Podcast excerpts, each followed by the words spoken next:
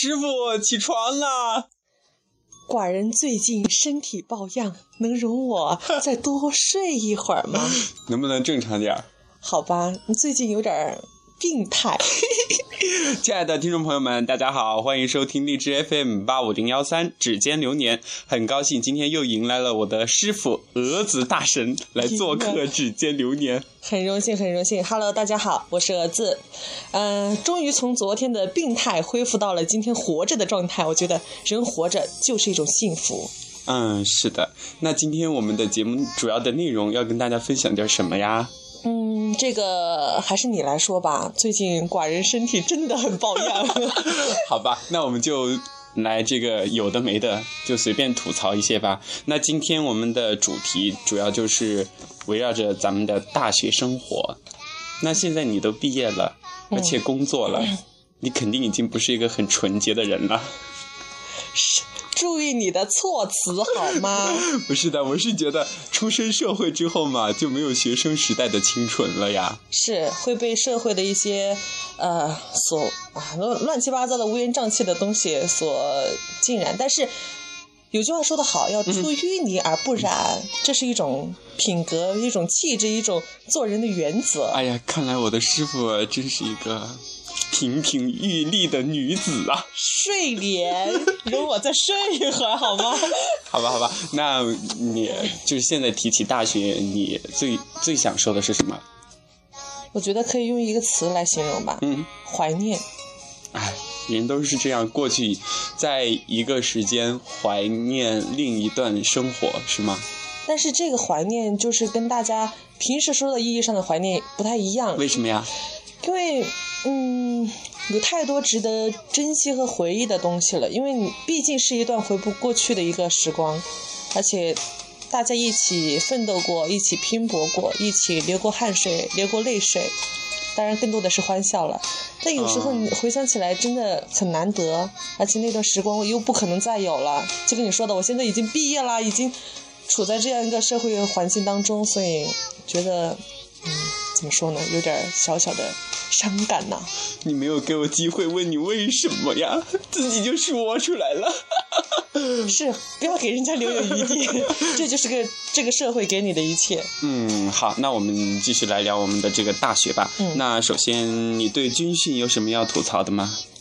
军训吐槽啊、就是那个军训的鞋又很薄，嗯，嗯，然后呢，军训服我们还好，其实我们有两套军训服，哎一套衬衣，一套迷对，彩。还有一个就是长袖的和短袖的服。嗯，对，嗯，就挺好的，而且还有什么领带啊什么的，都你们还有领带吗？，对，都有领带，还有肩章、啊。你们那个年代比我们早呀，我们都没有而且领带而。且还有那个挎的那个绿色小包，哦，还有水壶这个壶这个我有，这个我有还有水壶，还有手套，行，还有帽子啊，帽子有。嗯，都有的嘛。嗯但是刚刚你说的那个领带，我们真没有哎，我们是红色领带和肩章就只有肩章，只有肩章。嗯而且我们学校很奇葩的，它是循环的使用，你知道吗？我们不是，我们就每个人一套。对啊，就是高年级的，就是花高价钱买了，然后军训完了之后就被回收回去了，十块钱一件，然后之后 又给其他的人用。但是你花了一百一百五十块钱，我们那时候一百五十块钱，你花一百五十块钱买回来的，然后你又一十块钱卖出去，我觉得可以留个纪念的。其实，但迷迷彩衫还是可以穿的，只不过那个像衬衣一样的那个军训服穿着就有点少气了吧？少气好吧，也许你表演个小品还是可以用的。好，我就突然就想起来，我军训的时候，我是一个很二的人，然后我就把我的衬衣给弄丢了，这让我就吓到了。然后你知道我是怎么把怎么怎么应付的吗？嗯军训要求很严格呀。嗯，后来我就去那个爱心超市，哦天哪，里面的工作人员到处给我翻箱倒柜的找，找了好久，终于找到了一件。本来我很高兴，但是是一件女士的。可以，能穿就是福。幸亏我的身材比较好，对吧？对，所以就穿着那个就上阵了。你是在赤裸裸的炫耀你的身材好吗？不是啦，我们继续来说吧。昨天你说的话能重复一遍吗？不能，我昨天说什么了？哦，就是我不知道哈，可能很多的男生现在呃，上有政策，下有对策。比如说那个鞋子难穿，刚刚我们刚开始鞋底很薄，而且又是胶的，而且地面就经过高温炙烤过后，对就很烫。一天站军姿啊，做一些军事训练下来过后，你就脚板受不了了真的很痛，很痛，很难受。嗯，所以咱们男生就咱们女生有对策，然后咱们男生就跟着学了，但是男生又不好意思，就强忍着，就像某些人，对，我都不好意思。当时我真的，我就军训那半个月就一直就穿着那个鞋，不像他们有的男生还去找那个女生借什么 A B C 七度空间。啊对对天哪，我实在不好意思，而且让我去买吧，我都不知道怎么开口啊。你应该早点认识我，我可以借给你，对，借了不用还是吗？不要还的。好。收住！大家刚刚什么都没有听到，一切都是幻觉。其实也还好，只是说，嗯，面对一个艰苦的环境哈，我们能够想办法来度过它，或者有更好的方法来应对处理，这也是一种很好的一种表现啊。对，还有我就是刚刚说到军训了，你说的怀念嘛，其实真的怀念当时的战友情，还有和军官之间的那种师生的那种感觉，好像每一个连队最后教官要走的，大家都会哭得稀里哗啦的。啊，我们我记得我们最后要走的时候就唱《军中绿花》，嗯，要不咱们俩这会儿来一支？不，来嘛，歌星其实我会哭的。好，收。我泪点很低，嗯泪点太低了，嗯，就不让大家再饱受耳朵的折磨。行，那军训咱们你还有没有什么想说的？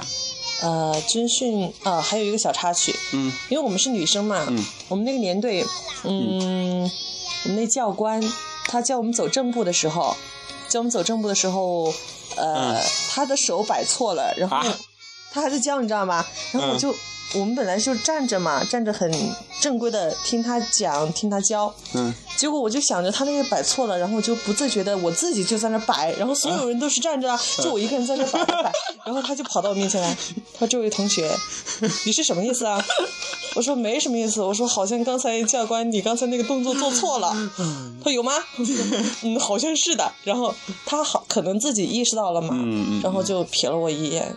然后就自己又纠正回去了，啊啊也没有再过度的批评我。但是我当时慌得不得了，他直接走到我面前来了，特别怕他惩罚我。哦，行，那他有没有让你过呀？军训？最后他对我就不好了，我就 哦，行，以后不该不该吐他的槽，不该揭他的密，嗯，让他难堪嗯，不过我觉得有时候人嘛，难免会犯错，有人给你指出来也其实挺好的。是，我觉得我们应该感谢那些在我们人生当中能够指出你错误的那些人，嗯，至少他们让你懂得了如何去正确的处理一些事情，如何去做正确又纠正自己的错误。嗯，对吧我突然觉得我们在吐槽军训，你又把它上升到了人生真谛的这个境界呀、难道只是吐槽吗？好，师傅就是师傅，这么厉害。嗯，行了，那咱们这一节就到这儿。那接下来我们就一起来说一说那些比较囧的事情吧。你觉得你在大学里面什么时候最囧啊？大学里面囧的事情吗？嗯，好像 我知道，上课课本带错了，或者是跑错教室。我是那种人吗？不，我是那种人。行，那你先说说你的故事吧。没有特别囧的，没有，没有。你没喝过酒吗？大学很少喝酒的，哎，看来是个好孩子，嗯，和你现在爷们儿形象相去甚远呀。大学我们宿舍真的很少喝酒，而且喝都是喝那种果啤，因为女孩子嘛，对对对对女孩子就是喝酒也没那么就是放得开，嗯有些酒量也不是很好。亲爱的听众朋友们，如果你是女性朋友的话，赶紧听一听我师傅刚才这句话哈，赶紧再说几遍。说什么呀？对女生呀，一般就是喝酒的话，那个啥啥啥，应该怎么做，或者怎么选择？我觉得女生应该少喝酒。嗯，对对对，这是真的，就尽量不要喝酒，因为女生的话，你如果会喝的话，你就不要告诉别人你会喝；嗯，你不会喝的话，就更不要喝。对，免得会有有因为女生跟男生又不一样哈对对，你要学会自我有一个自我保护的意识。嗯，对对对，如果能嗯就是实在不行要喝一些的话，就、嗯、我们适合喝果啤嘛，因为它酒精浓度会稍微低一些。对对对或者是饭前的时候一定要吃东西，嗯，吃一些身体，喝一些牛奶呀、吃一些油腻性的东西，比如说肉啊什么的东西。啊，虽然你可能会觉得啊，女生吃了会长胖，怎么怎么地，但是那个油腻性的东西，它会保护你的内脏、肝呀、胃呀，对对你的肝和胃起到一个保护作用，以免这个酒精直接下去，伤害的就直接是你的胃。至少你吃点东西啊，或者呃喝点牛奶什么的，它会对你的一个胃起到一个保护作用。啊，嗯可是我还是想知道你什么时候在大学里面有囧过。啊，真的没有，你 怎么这么坏呢？好，那你就给大家分享一下你的荣耀的时刻吧。我觉得你在大学里面应该得了很多奖，那这样也激励一下我们的听众朋友们呀。大家说对不对？嗯那也不是赤裸裸的炫耀了吧？没 有没有，就相当于分享一下你成功的这个经历啊，然后经验啊，跟大家有没有什么分享的东西吗？其实我觉得没什么经验要分享，但我觉得有一个遗憾，嗯嗯，因为学播音主持专业嘛，更多的是除了学习好理论知识，更多的是要把这些知识用于实践。嗯，我觉得我的大学四年，除了大四在呃电视台实习，嗯开始正式的实践以外，平时的时候在学校就是按部就班的把理论学好。可能在我们那个年级，我们那一级嘛，嗯就是理论方面来说，我可能是数一数二的，名列前茅的。但是这也不错。嗯，经验方面我就没有其他，就比如说其他同学可能理论不好，但是他经常就是可能会翘课啊，会逃课什么的，但是他们就并不是说去打游戏啊，啊而是出去呃，而是出去接活动就是接活动，做一些啊活动，主持啊、嗯婚庆啊，各方面都有接触嘛。嗯，但他们的经验就可能会比我多一点。我觉得，嗯，大学四年的时光，我觉对于现在在学校的哈，嗯除了把理理论学好，觉得更多的还是充分利用大学这个平台，好好的锻炼一下自己，让自己进入社会之前就能积累第一桶金。哦，说的真好，我也这样觉得。其实我觉得我们现在的这样的大学里面的同学，大概可以分成三类。第一类就是学霸型的，图书馆、泡馆，嗯，然后我不泡的，我不泡，我就是 该上课就上课，该玩放松就该玩就玩，哎只是没有说过多的去实践我的东西。嗯劳逸结合挺好的。然后我觉得第二类就是那种边玩边学的人。嗯就说我呗，那还有第三类就是，呃，纯属的这种无业游民，就是很荒废自己的时光，不知道自己大学里面究竟该干什么，然后整天都是泡在打游戏啊，或者是撸啊撸，整天撸啊撸撸啊撸，最后全部都挂科了。人人家拿了很多很多的奖奖状，他都不知道人家什么时候拿的，而且到毕业之后大家都去实习找到工作了，他还在挂科，还在继续补考。所以说，嗯、今天刚刚师傅跟我们说了他。嗯，其实我觉得还是不错啦，都上了学校的招生简章啊，不错的。哎呀，羞得慌。没有，是可能是学校给我这个、是吧？嗯，一个展示的机会，认可嗯一种认可，我觉得也挺欣慰的。虽然很久没回学校了。那跟大家来点寄语吧。寄语吗，就是就是我们学校招生简章上我写的那句寄语啊，可以，人人生就是就如同一出戏，嗯重要的不是长度，而是出色的表演。嗯，那也希望大家在今后的生活中，自己扮演好自己这个世界里面的主角，没必要去给他人当配角，是吧？对，对，要把握自己的美好的生活。但我要纠正一下，嗯。不管是主角还是配角哈，有时候你在别人眼里就是个配角，嗯。但是你如何把自己的角色扮演好，不管是配角、主角，只要你能把握自己，你对于自己是无愧于心，嗯而且是很出色的表演，那你就成功了。嗯，对对对，嗯，说的说到我心坎儿里去了。是吗？虽然我我感觉我这都是给别人做配角，不过我觉得也挺好的呀。做配角，你看人家跑龙套跑龙套，最后就变成了大主演了呀，是的吧？嗯所以还是要坚持。那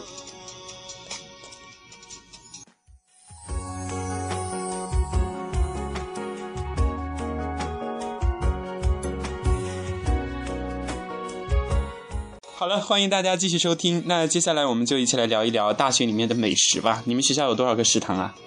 我数数啊，嗯，一二三四五六 七，二三四五六七，哦天哪！你是要做体操吗？我们学校食堂挺多的，挺多。啊我们有几个园区嘛，有几个园，还分山下和山腰，还和山上，分山上。你们是什么派的？峨眉派，别这样。没有没有，嗯，学校嗯食堂大概数了一下，五六个吧。五六个。嗯，那我们学校刚好是你们学校的两倍。哦，嗯，也反正我觉得大学里面也是一二三四五六七，二三四五六七啊，真是 挺多的，你觉得你们食堂里有什么特色菜品吗？太多了。太多了，哎，我们学校，我现在最怀念的就是，嗯大学你嗯大学学校食堂的一些饭菜，嗯，因为我也怀念，我觉得吧。菜式菜的样式样品很多，对，而且吃的饱，分量足。嗯再一个就是挺便宜的。嗯现在出来了，哪有这么便宜的菜可以吃啊？而且营养很均衡对。对对对，嗯，什么什么嗯，胡萝卜、哎，那那个番茄炒蛋不是你能不能说点广泛？比如说有北京菜，有粤菜，有川菜，哦是吧？它的种类很多，因为、哦因为因为一个大学它是呃就是五湖四海的朋友聚集，，哇，嗯刚刚我们神同步了，是吧？五湖四海呀，抄抄袭的我的呗。行，继续继续聊。你，真的是这样嗯子，所以你要兼顾到每个地方的口味儿，因为你可能大家口味儿不一样嘛，所以它的菜种种类就很多。嗯，嗯，你想吃，你就就是说，相当于你不用出省，不用出那个地界儿，你就可以吃到全国的美食的那种感觉，有没有？嗯，有有有，嗯但是现在出来了，我真的，我有时候就会想，我们学校周边那些小巷子里面的什么，呃，土豆啊，呃，什么饭团呀，还有还有酱香饼，就小吃呗。对对对对对，嗯，我好像我们那儿有杂粮煎饼，哦，对对对，每个学校好像周围都有这样一个小吃我们那还，有兰州拉面、哦，兰州面馆。嗯嗯，我们那少数民族的朋友挺多的，哦，嗯你们学校有清真食堂吗？有。有我哦，对，呃我还少数了一个，哦 他们有一个，对，因为好像每个学校都有这些来自新疆啊、西藏地区的这些学生嘛，所以要对他们的这种，还有回族的，特别嗯是，他们的宗教信仰，照顾他们。嗯嗯嗯嗯嗯，跟我们不一样，嗯但真的很好吃。嗯，我也这样觉得。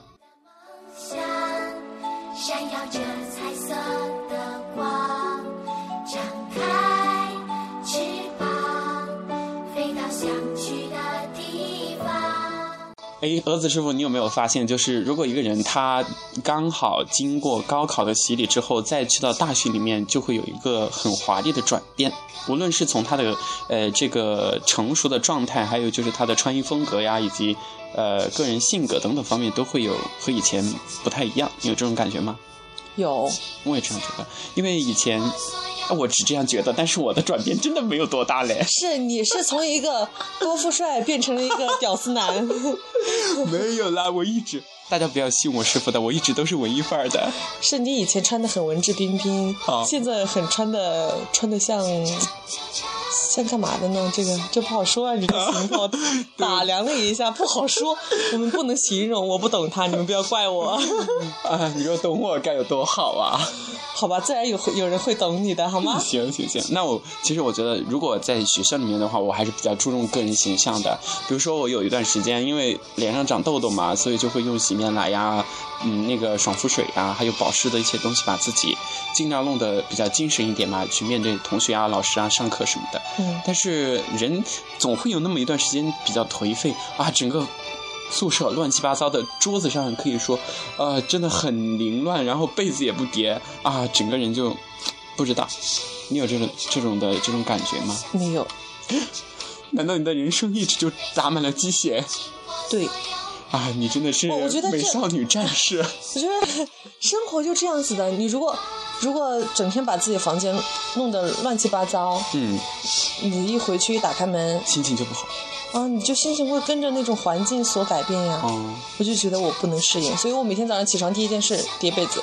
嗯，好习惯。嗯，我觉得这挺好的。我觉得听众朋友也应该向我的师傅学习啊，就是把物品整理好，也就相当于把思绪、心绪这些都整理好。哦，说到这儿，我要吐槽一个，就是我们大学室友嘛，嗯就就每人一一张床嘛。嗯我每天早上起来第一件事情就是把床上整理好。嗯那我同学呢，就是床上什么都有，一个玩玩的特别好的桌子啊，电脑桌也在床上喽。然后嗯，杯啊、水啊、书啊也在床上。呃，有时候梳子呢也在床上乱七八糟的码着。嗯然后有时候就急需要梳子的时候，就开始翻箱倒海的找找找找找找，找半天找不着，然后就在床上又翻翻翻，有时候就被被子嗯啊藏着了嘛哈他也也找不着，然后我们就喜欢开他玩笑，下次给他的手给他的那个呃梳子或者他要丢的那样东西。配个手机，下次不见了，直接直接给他丢的那样东西打打电话就能找到了。嗯，其实我觉得还是应该自己整理一下自己的东西归归纳一下嗯对对对，毕竟是自己的嘛。嗯，有时候如果你真的急需要一样东西，找起来就没那么麻烦，就是嗯一下子就能找到那个，而且能够节约很多的时间。嗯。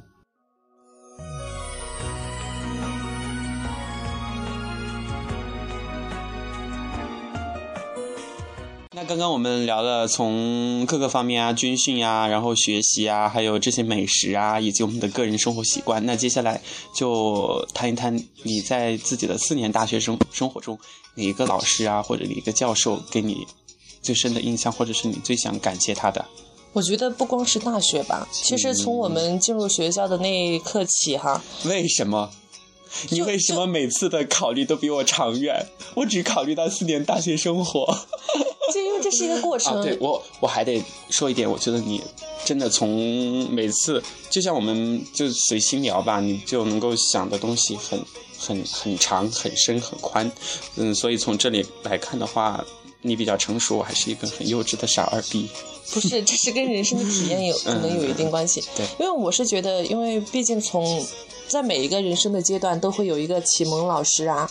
嗯嗯，小时候我觉得那时候我的语文老师，嗯我觉得不管是从小学到大学，语文老师对我启蒙都是最大的。嗯小时候语文老师教我，嗯，教我纠正我写字的时候要坐正，本子要放正，笔要拿正，身体要坐正。我小时候有个习惯就是斜着坐，然后哦纸也是斜着放，然后身身子就斜着斜着写，嗯然后是我们的语文老师给我纠正过来的。上了初中的时候，也是语文老师给了我很大的一个鼓励啊，哦然后有什么问题去咨询他他，他也会跟我说啊，嗯，你应该调整好心态啊，该怎么做啊，让我面对烦恼啊，要一笑置之，坦然对之，就是笑对烦恼的那种感觉。嗯，然后到了高中呢，学习播音主持也是我们的语文老师把我引进门的，哦也是他慢慢的就是来教我啊。他到现在他都觉得我可能是他的得意门生，其实我觉得嗯真的很感谢他。那到到大学呢，就是应该要感谢所有的专业课老师，因为他们会一点一点从他们的专业角度来帮你细抠你所呃欠缺的一些东西。嗯嗯，我们有时候说，如果一个人他涉足还没有涉足到一个领域的时候，就是一张白纸。嗯但是等他进去之后，经过深度的各方面的学习充实之后，出来可能就是一幅彩色的作品。但是，嗯，当你出来之后，可能还要经过其他的这些历练啊，不停的继续前行，最后就会形成一幅色彩更加斑斓的画了。对，嗯，说的就是挺哲理的。对，我觉得人生有时候就像在写做一幅画，从小到大，然后成长的历程，最后会怎么样，都定格在那个画框里面了。嗯，我能说不太赞成吗？行，你说，你可以发表你的意见。那为什么一定要把人生定格呢？虽然有时候大家说听天由命，或者说顺其自然。呃嗯对，或者说是命里有时终须有，命里无时莫强强求嗯，但有些东西你自己都不去争取，或者说你非要把自己定格在一个框框里面，啊，对对我，觉得就没有必要了。嗯，看来我还是没有你的思想那么成熟。不是，这是个人的领悟和感觉不一样。呃没，有没有，嗯嗯，大家各有各的感觉吧。，反正在这里我还是想说，呃，就是毕竟我们每个人从小就有这种被大家就是教育呀、要尊敬老师啊，尊敬长辈。真的，因为有的老师他可能给你点破一下，比你自己在那儿钻研半天搞不懂要来的比较容易轻松，是吧？对，所以不要忘记感恩老师。